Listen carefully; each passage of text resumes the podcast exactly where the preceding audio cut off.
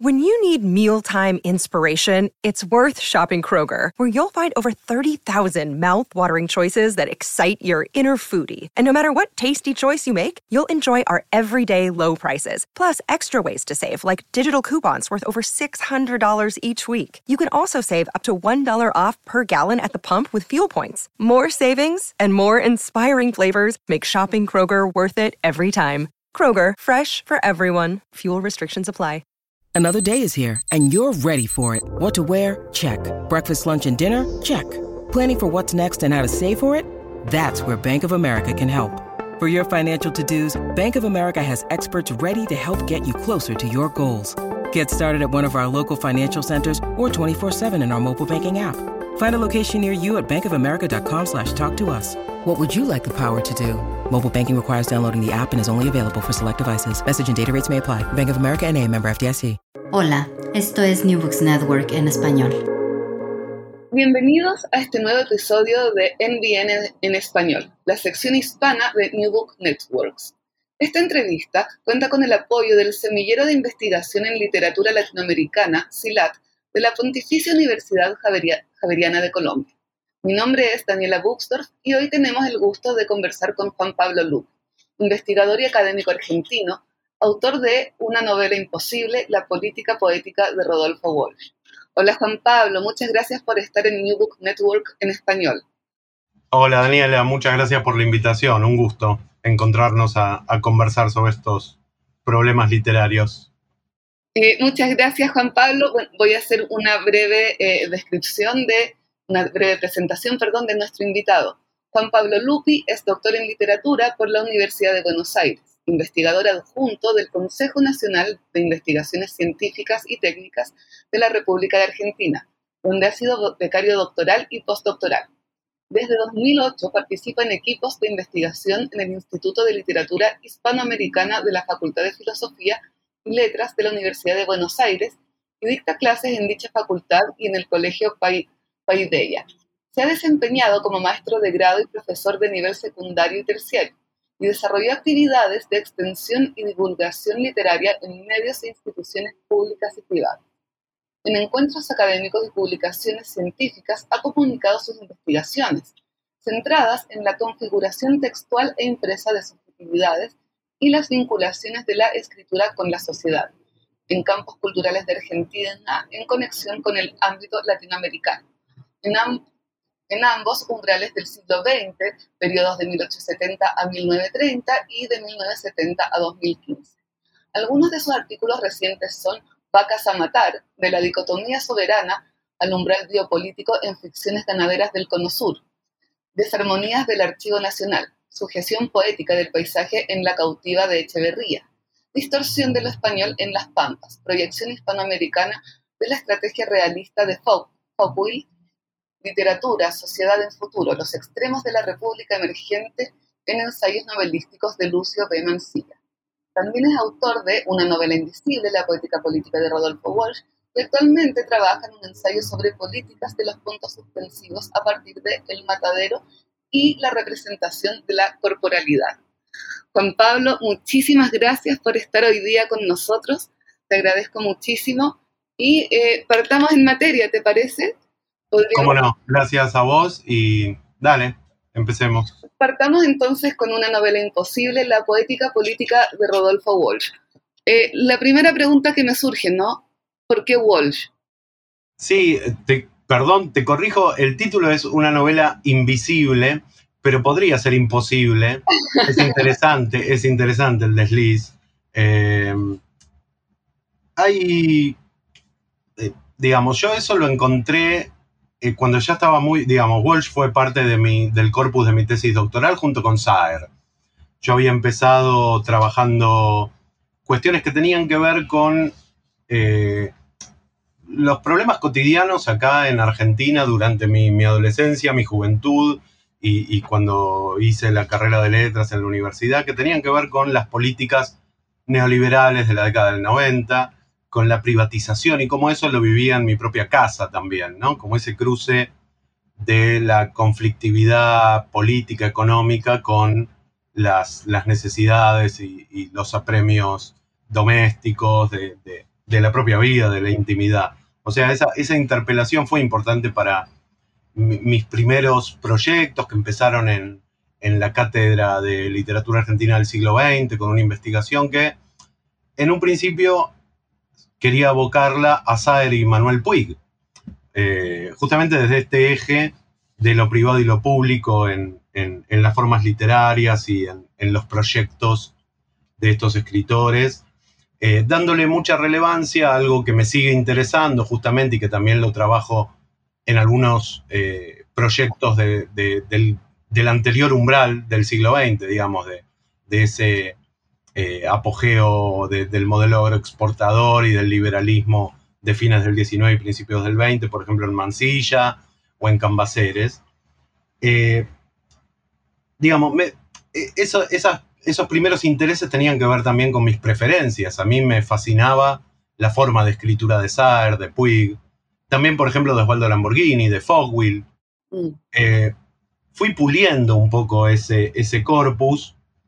algunas eh, algunos elementos de ese corpus los iba a retomar después del doctorado, por ejemplo Fogwill, y otros todavía están pendientes como Lamborghini. Pero lo que sucedió ahí fue que eh, en esa descripción, en la cátedra de literatura argentina del siglo XX, eh, un poco se me, se me hizo saber que Manuel Puig estaba demasiado trabajado recientemente y en ese momento, que era a mediados de la década del 2000, y quizá todavía Saer podía ser un, una cuestión pertinente. Y ahí hubo, digamos, por esos azares de, la formación y de la carrera académica, eh, a mí la, carrera en, la UBA no me había conectado con Walsh por los programas que cursé, digamos, es como que a Walsh lo tenía, bueno, el autor de Operación Masacre. Bueno, la carta a la Junta, quizá como textos eh, escolarizables, ¿no? Como el canon escolar que se podían trabajar, por ejemplo, en la secundaria, eh, pero no, no, eran mis preferencias y sobre todo tenía prejuicios, digamos, eran como los prejuicios de, eh, consideraba que era irrelevante eh, la exploración de Walsh de, lo ficcional, que era por otra parte lo que me fascinaba en Saero Puig. ahí hubo, por estos azares de la formación que te digo, hice un curso con Aníbal Jarkowski, justamente dedicado a las nuevas lecturas posibles de un clásico, eh, tomando como, como, objeto principal Walsh. Eh, y bueno, reformulando esos intereses iniciales, eh, hice la, investigación del doctorado enfocada en Saer y Walsh. Y fue apareciendo cada vez más, quizá como contraposición entre ambos, eh, esta figura que me interesa de, proyectos orientados hacia la novela. La novela como, como el género caído de las ilusiones burguesas, la reformulación entre lo ficcional y la verdad, de cómo quizá esto es algo eh, que lo trabaja, por ejemplo, Sager en sus ensayos, ¿no? de cómo la ficción no tiene por qué estar eh, opuesta a lo real. Y lo, el gran desafío también de tomar a Walsh en, esa, en ese problema era desarmar dicotomías. Eso fue algo que me interesó mucho y que tiene que ver con el, con el campo cultural argentino desde Sarmiento, Echeverría, digamos, desde civilización y barbarie, ¿no? Como, como desmontar ciertos, ciertos binarismos para pensar la cultura. Y eso que al principio era como un prejuicio y que me incomodaba en Walsh, ¿no? Como esa tensión entre la literatura y la política o la figura del escritor que abandonó la literatura y terminó escribiendo eh, habría que ver qué, qué, fue lo que terminó escribiendo. Y bueno, eso se fue convirtiendo en algo que me, fascinaba, ¿no? Ese, esa condición fronteriza del proyecto de Walsh, eh, su, digamos, su, manera de cruzar eh, los intereses personales con las problemáticas públicas y con la violencia, y ver esas zonas fronterizas que no eran simplemente líneas divisorias como entre literatura y política, eh, sino verlas como zonas eh, que se podían indagar en, múltiples niveles de cruces. Y sobre todo lo que focaliza en Walsh fueron los niveles que tenían que ver con los oficios, cómo se cruza la literatura, el periodismo y en la literatura los géneros qué pasa con su trabajo inicial con el género policial eh, y qué pasa con el género policial eh, en la cultura argentina, que no es el mismo policial de Truman Capote, eh, donde el sistema democrático norteamericano no es puesto en cuestión. En cambio, en Walsh lo que hay es que, digamos, se va verificando fundamentalmente a lo largo de las ediciones de Operación Masacre y, por ejemplo, se nota en la distancia entre Operación Masacre y quien mató a Rosendo, que Welsh va verificando que eh, el, criminal es el Estado, es el propio Estado eh, y, la corrupción y lo que tiene que, acusar justamente eh, tiene que ver con, con, las fuerzas oficiales, con la legalidad del monopolio de la violencia. y bueno, después otras zonas fronterizas que fui desglosando también, por ejemplo, con respecto a los medios y los soportes, porque Walsh, eh, digamos, difundió su escritura donde pudo. Esto pasa con Operación Masacre, que eh, es un periodista que se anima a investigar lo increíble, o sea, a comprobar la veracidad de un hecho que parecía completamente inverosímil, como fue el fusilamiento en junio de 1956. Y eso lo publica de repente en periódicos nacionalistas como Azul y Blanco, en periódicos como Mayoría, eh, eh, volviendo también al formato de folletín, que es otro elemento novelesco que a mí me interesa a fines del siglo XIX también. Eh, y después fundamentalmente lo fronterizo a nivel de su propia escritura y de, las formas que va trabajando en sus textos, ¿no? cruzando la crónica periodística con el cuento breve, saliéndose del policial para ir hacia una, una crítica social más, más contundente. Eh, y bueno, ahí, aparecía eh, fundamentalmente con, algunos textos póstumos, como la edición que hace Daniel Link en la década del 90 de la obra periodística y también de los papeles personales. Sobre todo en, el diario de Walsh, cómo aparece eh, como la novela como inminencia, ¿no? Bueno, con esto del problema de la imposibilidad de escribir una novela o de recurrir a esa forma estética sin que se vuelva inofensiva, ¿no? Porque eso es lo, que le interesaba a Walsh, que la escritura sirviera para, para ofender al poder y para desarmar eh, estas injusticias sociales y estas eh, desigualdades. Entonces ahí la novela no, no, era que no había novela, simplemente, sino que en todo caso la novela no tenía tanto que ver con la estética y con el acabado impreso formal de un libro. La novela no tenía que ver con el formato libro. Eh, tampoco tenía que ver, digamos, era una novela, podía ser una novela sin ficción, una novela sin libro, donde el ritmo novelesco sirviera para enganchar al lector, pero sin disipar la dimensión política abierta del acontecimiento. Eh, y bueno, ahí fue como, como me metí con esta idea de, rastrear esos elementos novelescos, novelísticos en el proyecto Walsh.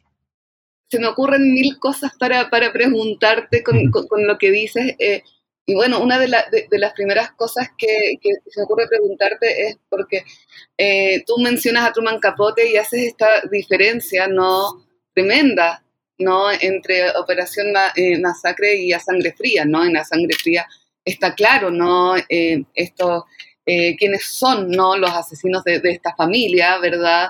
Y, en el fondo una de las grandes críticas que se le podría eventualmente hacer a, Capote es la empatía que él logra con estos criminales, ¿verdad? Al entrevistarlos y, tener una cercanía mayor, ¿no?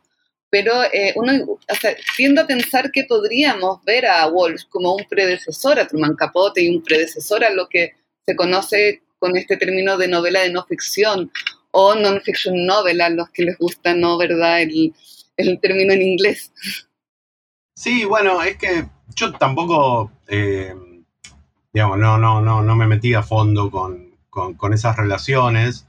Eh, eso de los predecesores, también pasa, bueno, en el campo literario argentino con la figura de Borges, eh, cómo escribir después de Borges, digamos, creo que siempre se midió a Walsh a partir de esa marca, de esa sombra terrible.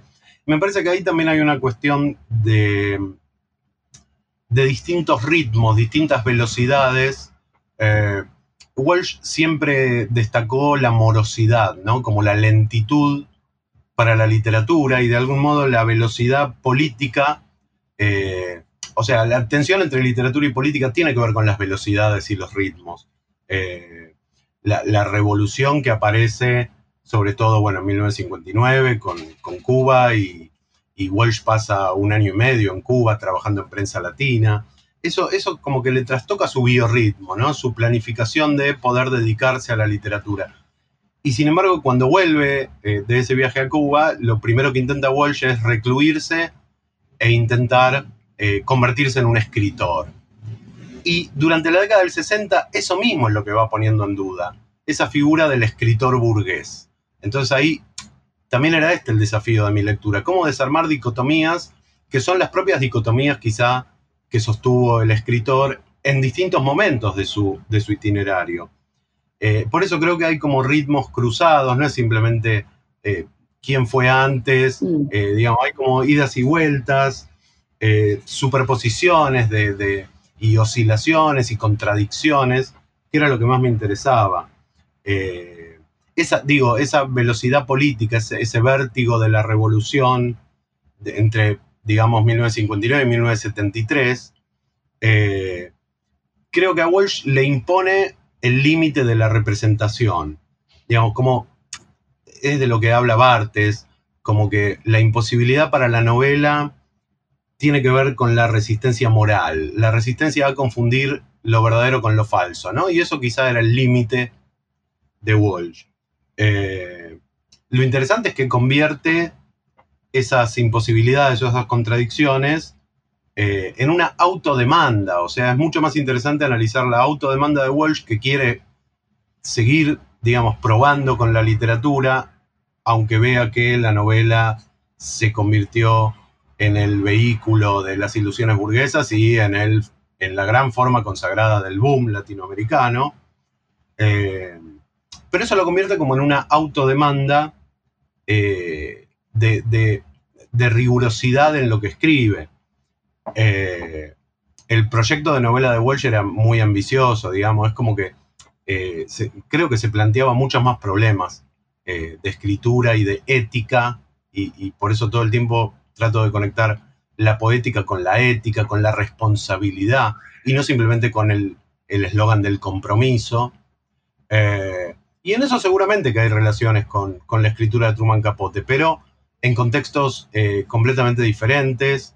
Eh, y bueno, como suele pasar en nuestras sociedades latinoamericanas, digamos, la gran diferencia de contexto tiene que ver con la, violencia eh, estatal y, con, con, el Estado corrupto y criminal, que justamente también era lo que trabajaba Walsh, no solo en Operación Masacre, sino en algunas series de cuentos policiales que empiezan ahí a buscar esa forma nueva. Por ejemplo, los casos del comisario Laurenzi, ¿no? Donde el propio comisario es un sujeto eh, que siente que no puede hacer justicia, ¿no? Por eso yo lo, analizo con la idea del declive del justiciero, ¿no? Como el representante oficial de la ley eh, se enfrenta con su propia imposibilidad para, eh, aunque logre demostrar, resolver el crimen y descubrir al criminal, el criminal quizá es alguien mejor posicionado en la sociedad. En el último cuento, por ejemplo, es un juez eh, y el comisario no puede hacer nada, ¿no? A diferencia de eh, Truman Capote, que lleva eso a, la polémica sobre la pena de muerte, digamos, como a otras cuestiones que tienen que ver con la sociedad en la que, en la que está escribiendo. Claro, estos contextos distintos, ¿no? ¿Verdad? Claro. Eh, claro. mencionas a, Borges, pero en, tu, cuando te pregunto por Walsh, Tú eh, me hablas de Saer, de Puig, de Fogwill, pero no mencionas a Borges y Borges aparece después. Eh, me, pasa que eh, es algo muy personal, ¿no? Cada vez que pienso, leo de literatura argentina, ¿verdad? Siempre me lleva a Borges. La pregunta es, ¿todos los caminos llevan a Borges? ¿Es posible eludir a Borges en una investigación sobre literatura argentina, por ejemplo? Depende, depende a dónde focalice la investigación, pero yo replantearía la, pregunta como si es posible eludirlo y yo diría, ¿es deseable? ¿Por qué lo vamos a eludir? en mi caso eh, fue casi eh, eh, necesario incluir a Borges, digamos, porque el propio Walsh arranca su, su proyecto de escritura, no tanto como escritor directamente, aunque también, digamos, escribe sus primeros cuentos policiales y algunos fantásticos bajo el influjo de Borges, pero sobre todo ocupando distintos lugares en el, en el oficio editorial, digamos, trabajando en la editorial Ayet, donde Walsh trabaja desde los 17 años, por eso deja la escuela secundaria y la va a terminar más adelante, cuando ya está casado y tiene hijas. Eh, y ahí Walsh, eh, Borges es una, una sombra eh, productiva, digamos, ¿no? En la década del, fines de la década del 40, la década del 50, cuando Walsh arma sus, por ejemplo, la antología del cuento policial y lo presenta a, Borges como, como, el mejor exponente del género. Eh, ahí hay como yo en, el libro trabajo, digamos, trato de ir superponiendo esto que te decía, como de superponer las, los momentos. Hay un año emblemático que es 1953, que es cuando Walsh publica su primer libro, Variaciones en Rojo, premiado, que son tres novelas policiales clásicas de misterio. Eh, y ahí la marca de Borges es casi, eh, digamos, el modelo, ¿no? Es como muy respetuoso eh, y lo presenta en esa antología como el mejor escritor, notoriamente dice el mejor escritor argentino, lo cual en 1953 era bastante provocador, sobre todo para el establishment cultural del peronismo, al cual Borges criticaba cada vez que podía eh, incluso desviadamente, como en la conferencia El escritor argentino y la tradición, donde critica el nacionalismo cultural. Pero, por ejemplo, si nos vamos a 1964, eh, ahí ya se, que justamente hace la segunda edición de Operación Masacre, y empieza a notar que ya no tiene confianza en que el sistema oficial eh, resuelva el crimen o repare a las víctimas. Eh, por ejemplo, en 1964 aparece, eh, ahora se acaba de editar, hace cosa de un mes, el libro de las cartas de Rodolfo Walsh a Donald Yates, que era el investigador de, eh, norteamericano que, justamente también empieza a traducir a Borges para, para el mercado norteamericano. Y en 1964 Walsh en una carta a Yates le dice, ten en cuenta también a Macedonio Fernández. ¿no? Entonces también eso, ahí hay como un ir apartándose de Borges, eh, notablemente también a partir de eh, uno de los precursores de Borges, el precursor velado de Borges como Macedonio, eh, y le dice algo así como, Borges estaba en el tapete, en cambio quizá con Macedonio podés eh, tenés la, oportunidad de presentarlo al público norteamericano como hiciste con Borges. Eh, no sé si... No, perfecto. Te respondo, se podría hablar muchísimo. Después, digamos, cuando va avanzando en su militancia, eh, vinculándose con, con, la revolución, bueno, ahí sí hay como una distancia política absoluta eh, y en su diario Walsh escribe, eh, Borges repite siempre las mismas imbecilidades, aburre, a mí me cansa Borges, digamos, eso era un poco el aire de los tiempos, eh, justamente cuando se empieza a notar que ya la intervención de Borges era más de opinador sobre el tema que fuera, pero creo que en cuanto a la marca estilística, la concisión, la frase breve, la adjetivación, la puntuación, esos detalles de la prosa borgiana, eso siempre se mantuvo en la escritura de Walsh. Inclusive hasta en los, en los textos más políticos, las cartas que le escribe a la conducción montonera en su último año de vida, digamos, cuando ya estábamos en plena dictadura, eh, y Walsh les dice eh, a, los jefes montoneros cosas como eh, el documento de la conducción critica el militarismo, pero en términos militares. O sea, le detecta como esa contradicción entre lo temático y lo estilístico. O sea, que nunca pierde de vista la, importancia de la forma en que se escribe. Y creo que ahí se mantiene esa, esa marca de, Borges. Claro, pero eh, eh, tú eh, citas ¿no? a, Walsh eh, cuando inicias, ¿verdad? Precisamente un apartado que titulas El lector argentino y la tradición, ¿verdad? Que asumo ahí hay un juego, ¿no? Con el escritor argentino y la tradición que mencionas ah, eh, anteriormente, que dice, claro, dice, Borges es edípico y ciego, ¿no? Sí. En el fondo este edípico es como lo, de volver, ¿no? De cierta manera, yo, yo lo leo así, no sé, tal vez tú me puedes iluminar un poco más esa lectura a mí me interesaba esa frase que está justamente en los papeles personales, o sea, es una, frase de, la intimidad de Walsh, justamente eh, en, momentos en que empieza a, tomar distancia de la, sombra de Borges. Eh, la escribe en 1962, también me, interesaba eso, como que ya yo antes te nombré el 64, pero ya en el 62 cuando Walsh está intentando armar su proyecto de, hacerse escritor, del cual va a salir dos libros de cuentos, en el 65 eh, Los oficios terrestres, en 1967 Un kilo de oro, que en total son 10 cuentos que fueron reseñados salvajemente por los medios como Primera Plana, El Mundo, Confirmado, digamos, las revistas más eh, eh, relevantes para, la, formación de opinión cultural, que se le reclama la novela eh, pero ya en el 62 aparece como esa toma de distancia, eh, que quizá tiene más de, humor. Eh, él lo anota hablando también de Huxley, siempre como esa referencia anglosajona.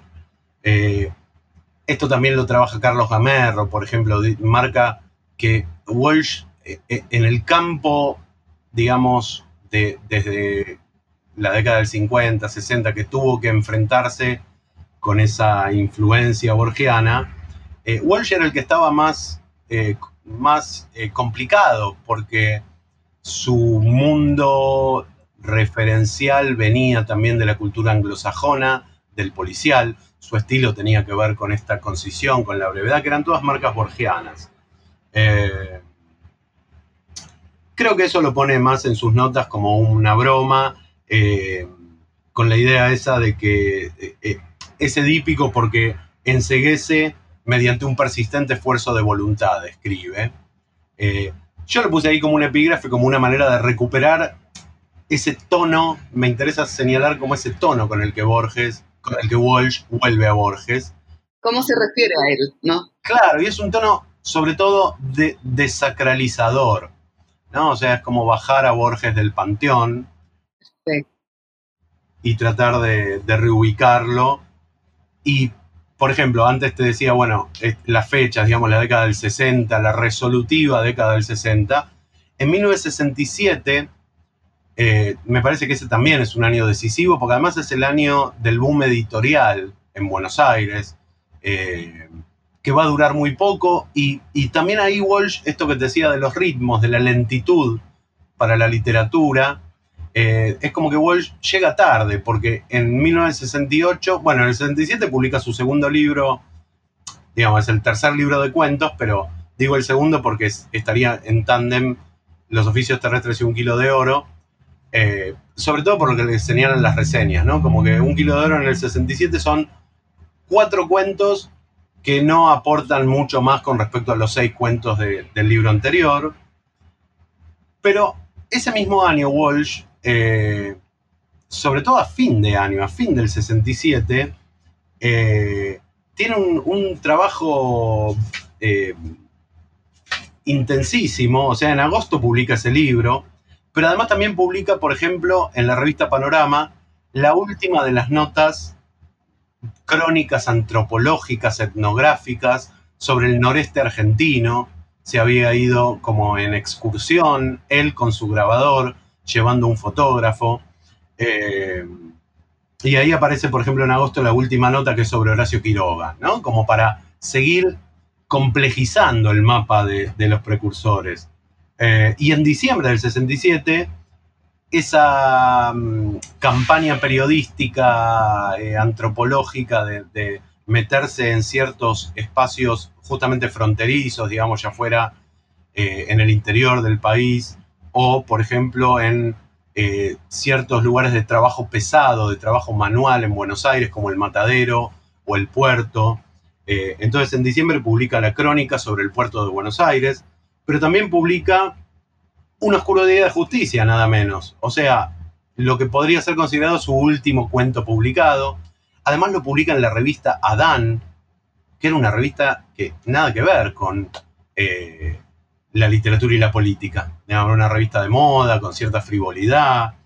Eh, y a la vez eh, publica en primera plana una reseña sobre los nuevos escritores. Entonces ahí está como cortándose también de ese influjo de, Borges y, del boom latinoamericano. Eh, por ejemplo, presenta los primeros libros de Ricardo Piglia, La Invasión, y de Aníbal Ford, eh, es como que Walsh pierde tiempo para escribir su propia novela, que ya la tiene iniciada, eh, hacia 1967, y pierde ese tiempo trabajando para el mercado editorial que le permite sobrevivir y vivir de la escritura, haciendo estas notas. Eh, y durante todo el 68 intenta escribir esa novela porque además firmó un contrato con Jorge Álvarez, como la gran editorial de Buenos Aires en ese momento, de la modernización. Y queda tarde porque, digamos, incumple el contrato.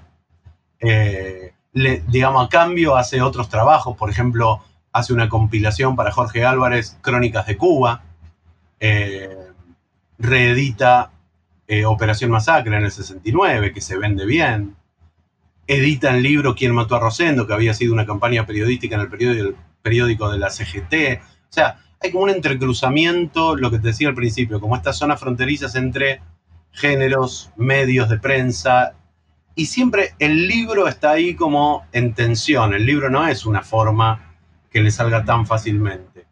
Eh, y bueno, me, parece interesante pensar eso, como el destiempo de Walsh, ¿no? Como que no llega a escribir esa novela en el 69 y hacia el 70 lo, lo monopoliza de algún modo la militancia política, ¿no? Es como que ahí sigue a sus hijas, que eran muy jovencitas, que estarían en la escuela secundaria y empiezan a militar en la juventud peronista, eh, y este padre de más de 40 años eh, debía ser uno de los más eh, viejos militantes de, de la izquierda peronista. Y ahí es como que el proyecto de novela va quedando de lado, pero no se, no se suspende, ¿no? Y esto se nota en los papeles personales. Siempre sigue hasta el último momento, ¿no? El último cuento que no publica y que de hecho es secuestrado y que tenemos referencias por Lilia Ferreira, la última pareja de Walsh,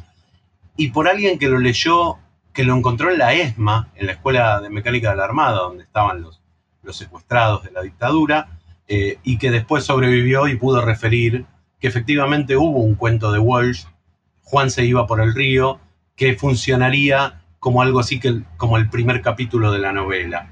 Eh, pero por eso digo, o sea, es difícil encontrar, eh, es imposible, digamos, encontrar el valor o la potencia de la poética de Walsh simplemente en el, en el formato libro o simplemente en la idea de la estética, eh, sino que se cruzan un montón de otras problemáticas. Claro, me, da la impresión eh, que eh, es un poco como tal vez en parte la discusión actual, ¿no? De trascender a las categorías, ¿no?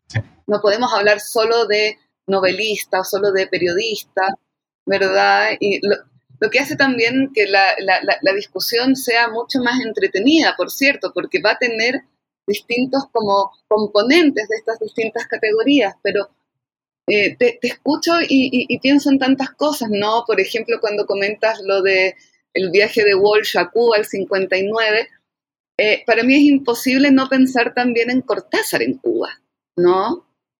Ya pensar también en este Walsh que en la década del 60 eh, quiere escribir, ¿verdad? Ya sacar esta, esta novela, ¿no? Que también cae en, tiempo, ¿no? ¿Verdad? Con el boom, ¿verdad? Que nuevamente el, gran eh, exponente del boom en eh, argentino va a ser Cortázar, ¿no? Entonces, Eh, no sé, recuerdo, por ejemplo, ¿no? En, una, en una de las sucursales del Ateneo, ¿no? Que está toda esta exposición de fotos de Cortázar en Cuba. ¿No? Entonces, ahí eh, siento que eh, por alguna parte pueden haber ciertos puntos de contacto entre Walsh y Cortázar, ¿verdad? Pero también me pasa un poco que al pensar este Cortázar en París, ¿verdad? Tan afrancesado, que uno ve las entrevistas y que ya habla incluso con este acento medio francés, ¿verdad? Siento que eh, se, me escapa un poco, ¿no? Tienen como, como estas zonas de contacto, pero también tienen eh, estos contrastes que podrían ser bien fuertes. Totalmente, me parece que lo principal son los contrastes.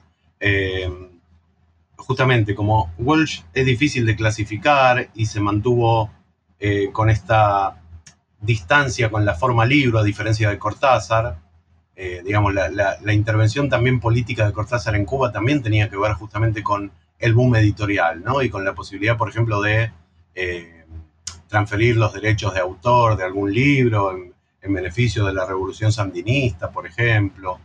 el aporte de Walsh va por otro lado, me parece, todo el tiempo en sus papeles personales piensa la revolución en relación con la gente, ¿no? Lo que él llama la gente, los anónimos, el pueblo, eh, y, eso es lo que lo fascina de Cuba. Eh, pero además, lo que más, digamos, eh, yo intenté dentro de esto de, mi intento de desarmar dicotomías, una de las dicotomías que aparece en la propia escritura de Walsh, sobre todo en los papeles personales, que es, digamos, la literatura burguesa versus la literatura revolucionaria, y que de hecho así fue leído hasta nuestros días prácticamente, eh, cuando en realidad hay un montón de matices que se invisibilizan para tomar la idea de lo invisible, ¿no? Eh, por ejemplo, con, esto que decías de el escritor argentino que vive en París. Eh, el problema de lo nacional en tensión con lo extranjero, lo europeo. Y ahí también retomo algo de Borges que me quedó picando, que te quería agregar, que es muy interesante, también eh, Gamerro lo, lo menciona. Digamos, si Borges, justamente en el escritor argentino y la tradición, levanta la tradición, por ejemplo, literaria irlandesa, ¿no? Dice, los irlandeses, como los judíos en la cultura occidental, tienen eh, más facilidad para innovar en la cultura occidental porque se sienten distintos de algún modo, se sienten marginales. Eh, en cambio, en Walsh, lo irlandés no pasa por ahí, digamos, no es el objeto erudito de analogía con lo argentino, sino que es un sustrato vital.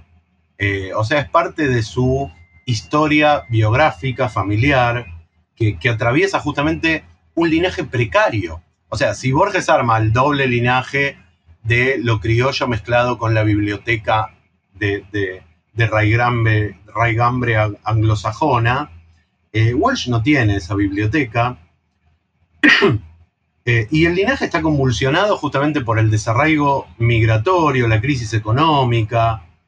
Eh, o sea, está, está como alejado de esa tradición del escritor argentino de Borges y también de el latinoamericanismo revolucionario desde lo libresco de Cortázar. Eh, por eso yo lo que destaco es como la potencia ambigua de lo menor en Walsh y, lo transculturado. Eh, eh, el mismo Walsh dice, mi padre era un transculturado, digamos, el padre trabajaba en el campo, eh, y bueno, toda la serie de los cuentos de irlandeses, el 37, que es un texto autobiográfico, él reconstruye esa precariedad de linajes. O sea que lo europeo tiene otra marca. También lo podemos conectar, me, me habías preguntado algo de eso, con la cuestión de la traducción. O sea, Borges es una figura fundamental en la, literatura argentina como una literatura armada a partir de la traducción, desde el umbral del Facundo de Sarmiento, ¿no? Esa primera página en francés, va, esa primera página con una cita en francés, eh, donde, como leyó Piglia, digamos, eh, la política no está tanto en lo que dice, sino en el hecho de escribirla en francés y de marcar una, una diferencia con los que están habilitados, ¿no? Es como un, como un pasaporte para que algunos entren y algunos se queden afuera. Eh, en Walsh no va por ahí, me parece. O sea, la, la, relación no tiene tanto que ver con mostrar una biblioteca prestigiosa. Eh, en algún momento, creo que en la entrevista de Piglia de 1970, famosa, Piglia le, le habla un poco de Joyce y Walsh dice, sí, Joyce, pero más... Eh, eh, me interesa Dunsani, ¿no? Lord Dunsani, un escritor menor, un escritor eh, marginal. y al compromiso político de Cortázar, a ese compromiso que tuvo mucho rédito para las figuras de autores del boom, yo preferí eludirlo con categorías de, filosofía política más reciente, quizá, digamos, de, de, Rancière, de Badiou, de Chantal Mouffe, que lo que, lo que funciona mejor para, para seguir manteniendo a Walsh como un escritor ofensivo, incluso hoy, más que el compromiso sesentista, es la idea de responsabilidad, ¿no? Como que hay una, una responsabilidad que regula la justeza eh, estética, digamos, la, justeza, no estética, sino poética, ¿no? O sea, lo que tiene que ver con eh, la manera de escribir eh, y con esa manera de escribir relacionada con una, visión ética, ¿no? Y de cómo se acerca a los otros. Y ahí es fundamental el periodismo, digamos, esa idea de, de que Welsh escribe con el oído, ¿no? Se acerca a conversar con los otros y a ver lo que tienen para decir. Y creo que esa responsabilidad tiene una potencia poética que se nota en las crónicas, que se nota en Operación Masacre, en Quién mató a Rosendo. Eh, hay un capítulo en Quién mató a Rosendo donde Walsh se ubica como el mediador entre dos sujetos enfrentados en, el conflicto político que, había de fondo. Eh, y hay una idea eh, mucho más interesante que la de compromiso. Digo, que la de compromiso con un partido político. O sea, en términos de Mouffe, de Chantal Mouffe, eh, en Walsh es más interesante leer lo político que la política. Digamos, lo político atraviesa la subjetividad, la manera de pararse a conversar con los otros, la manera de buscar esas voces del colectivo popular. Eh, y en cambio la política sería la descripción partidaria que en algún momento, digamos, cuando era más jovencito, Welsh la tuvo con respecto al nacionalismo. Eh, y como te decía, digamos, cuando fue un padre joven, eh, hacia la década del 70, la tuvo con la izquierda peronista. Pero eso es una parte del trayecto de Walsh, que tiene que ver quizá con eh, la programática política. Pero lo político atraviesa sus decisiones poéticas.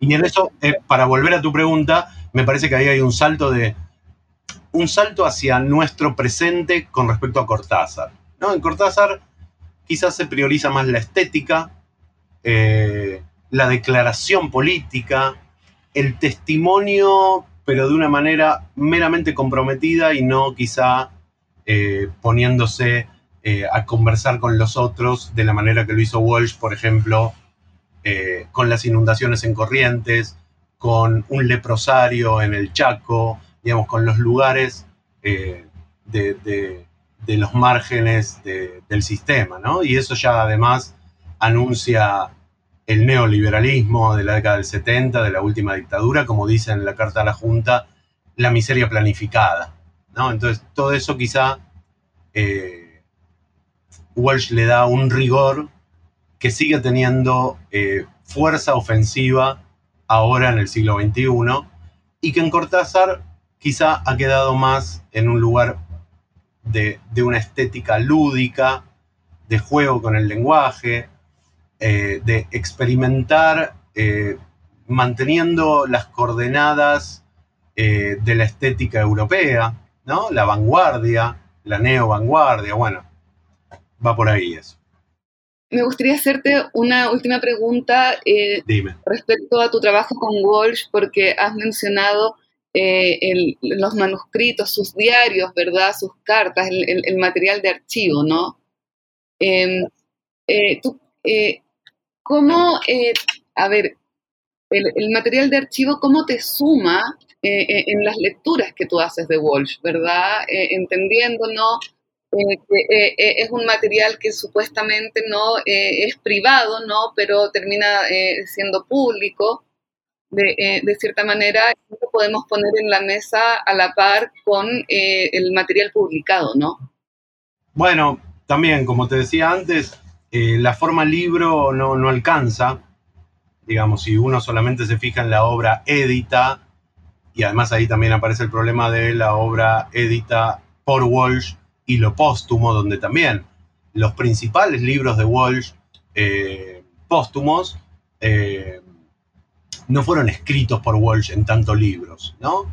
Eh, esto lo hizo sobre todo Daniel Link, Jorge Laforgue, Jorge Rivera, digamos, compiladores de algunos de esos papeles del archivo de Walsh. A lo cual también se agrega, obviamente, la violencia, la violencia estatal, el saqueo de sus materiales en su última casa en San Vicente. Eh, se perdieron eh, muchos de los, de, los papeles y los manuscritos yo intenté trabajar justamente como eh, no, limitándome al soporte libro. Eh, y por ejemplo, en cuanto al archivo, eh, hubo un, un material menor que encontré cuando ya estaba muy avanzado en la tesis y cuando ya apremiaba entregarla y darle una forma. Y para darle una forma fue muy importante encontrar algo en la hemeroteca del Congreso Nacional acá en Buenos Aires, que eran estas reseñas que te comenté de la revista Primera Plana, Confirmado, El Mundo, diarios y revistas que eh, habían reseñado sobre todo los dos libros de cuentos del 65 y del 67, y la reseñaban como diciendo, bueno, eh, la novela malograda, ¿no? En vez de escribir una novela, ese material muy menor y eran textos breves, eh, fue como lo, que le dio forma a mi libro. Eh, o sea, fue, quizá para la tesis eso no fue tan decisivo, eh, pero después para convertir la tesis en libro y para focalizar en los problemas específicos de, la obra de Walsh, eso fue lo que me dio un poco la, pauta de cómo leer lo que no se había visto o lo que incluso se le había exigido a Walsh era como, eh, en esas reseñas estaba la evidencia material de que sí había una novela de Walsh, pero era invisible y era un reclamo y de ahí a trabajar eh, desde la lectura, digamos, o sea, operaciones de lectura con el archivo. Es, el archivo es como una gran caja de, trabajo para, para, los críticos, que, digamos, el archivo solo no es nada, es como lo, convertimos en, en problemas de lectura. Eh, y algo parecido hice con eh, el estado de la cuestión crítica sobre Walsh, que es como toda la primera parte del libro, que traté de convertir ese estado de la cuestión en un problema en sí mismo, no, no simplemente cumplir con el requisito burocrático de una tesis doctoral, donde tiene que haber un estado de la cuestión exhaustivo, sino que empezar a hacer ese trabajo me llevó a convertirlo en objeto de análisis en sí mismo, ese estado de la cuestión. O sea, fui convirtiéndolo en un estudio específico de los modos de leer a Walsh, que después también fui trabajando como los modos de leer del propio Walsh en la segunda parte del libro, las autolecturas, por ejemplo, en las distintas ediciones de Operación Masacre. Eh, y, ahí estaba, eh, digamos, esos modos de leer, esa, eh, las tensiones de, la crítica walshiana al principio con ese con la dicotomía Borges versus Walsh, por ejemplo. Y, ahí empecé a ver eh, que los modos de lectura son constitutivos de las pautas de legibilidad y visibilidad de la obra. ¿no? Entonces que eh, e, esas problemáticas abiertas en el archivo Walsh tenían que ver con lo que se veía, lo que se podía leer y lo que no se veía y lo que quedaba ilegible. Eh, y me interesó mucho, digamos, la cuestión de las operaciones de lectura, bueno, en una línea más bartesiana, la idea de lo escribible, ¿no? Como la, literatura de Walsh convierte al lector en escritor. Eh, y ese era, ese era, su modo de funcionamiento también. O sea, Walsh siempre escribió como un lector. Y quizás esa sea otra de las marcas borgianas, aunque Walsh le imprime a esas operaciones de lectura otra política, ¿no? Perfecto, muchas gracias Juan Pablo. Eh, tenemos unos minutos, tal vez nos quieras contar también eh, en qué estás trabajando actualmente, tus nuevas investigaciones, proyectos. Bueno, digamos, el, la problemática de lo privado, lo público, la intimidad y la política me siguió rondando. el campo de problemas literarios en torno a las relaciones entre el arte, el lenguaje, digamos, la, gran división, diría Huisen, entre el arte elevado y la cultura popular. Bueno, digo que las líneas que había trabajado Walsh, así como marco general, las relaciones entre el arte, la lengua, la lengua nacional, eh, los debates sobre la lengua, eh, las formas novelescas también me interesaban. Eh, todo eso quedó picando de algún modo. Eh, y de algún modo seguí trabajando con proyectos orientados hacia la novela, pero no meramente o exitosamente novelísticos, sino que pasa con lo que llamo personas impresas, digamos, ¿no? Como figuraciones de identidad en tensión con alteridades en la sociedad digamos, en, la sociedad principalmente argentina, aunque también me interesa hacer algunos cruces con otros ámbitos latinoamericanos, pero en dos momentos que recorto por lo que pueden tener en común en cuanto a eh, la, reestructuración del campo cultural por las tecnologías y, la ingeniería social del liberalismo cosmopolita, digamos, entre fines del 19 y principios del 20, lo que sería el umbral de ingreso al siglo XX, y el neoliberalismo global en el umbral de salida, digamos, desde el último tercio del siglo XX y comienzos del siglo XXI. Eh, enfaticé más el trabajo justamente con, ese primer umbral, porque justamente ahí quizás se ve, por ejemplo, en, la obra de Lucio Mancilla, Cambaceres, Miguel Cané, por ejemplo, también, eh, se ve también esta tensión del proyecto orientado hacia la novela, y las tensiones entre, eh, más que ficción y realidad, serían entre lectura y creencia. La creencia, por ejemplo, es algo fundamental eh, en la prosa performativa del siglo XIX, de Sarmiento, de Mansilla. Eh, y cómo en estos textos hay una exploración discursiva de coyunturas socioeconómicas. En el fondo podemos ver que esos modelos decimonónicos incluso hoy día están muy presentes, ¿no? Claro, bueno, y, ahí está lo que te decía al principio también de desarmar dicotomías y de cómo, por ejemplo, cómo sigue funcionando el binarismo civilización-barbarie o, eh, digamos, orden-desorden o eh, binarismos de género incluso, porque también, por ejemplo, la figura de la mujer en, la, en, en el campo del folletín y en la novela. Entonces, por ejemplo, ahí trabajo cuestiones que tienen que ver con la representación de la mujer eh, en Mansilla, por ejemplo, en una obra de teatro eh, donde aparece la, eh, el, estereotipo de la mujer coqueta.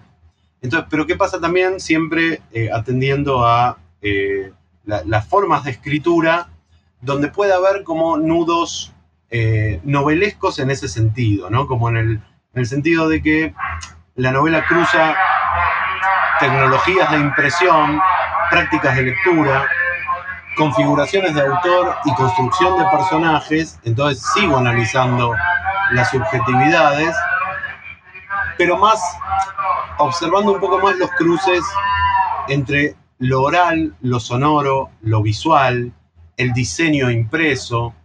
Entonces, bueno, por ejemplo, ahora estuve trabajando últimamente con la cuestión de eh, la, estigmatización de ciertos cuerpos sexuados eh, vistas en la aplicación de puntos suspensivos, que es algo que viene de la edición del Matadero de Echeverría que hace Juan María Gutiérrez, eh, pero que reaparece en algunos textos, por ejemplo, sobre la mujer prostituta en Manuel Galvez, eh, y continúa de modo muy interesante, por ejemplo, en algunas escrituras femeninas. Eh, y bueno, es algo que tengo abierto en este momento, pero siempre rondando estas tensiones entre escritura y sociedad bajo las tecnologías, eh, de, digamos, de, del vértigo económico, del liberalismo en el cambio de siglo anterior y del neoliberalismo en nuestro presente. Lo más seguro es que vamos a tener una nueva entrevista una vez que eh, se materialice, ¿verdad?, en un libro eh, esta nueva investigación. Juan Pablo, te quiero dar las gracias por este episodio ha sido muy enriquecedor. Eh, muchísimas gracias. Daniela, yo soy el agradecido porque me permitís el diálogo, que en estos tiempos eh, es difícil eh, y bueno, por lo menos tenemos los recursos tecnológicos necesarios para, para este intercambio y bueno, te agradezco mucho tu, tu interés y la posibilidad de comunicar mi, mi trabajo. Así que muchas gracias. Muchas gracias a ti, Juan Pablo. Muchas gracias a nuestros auditores por escuchar New Books en Literatura, un podcast de New Books Network. Gracias por escuchar New Books Network en español.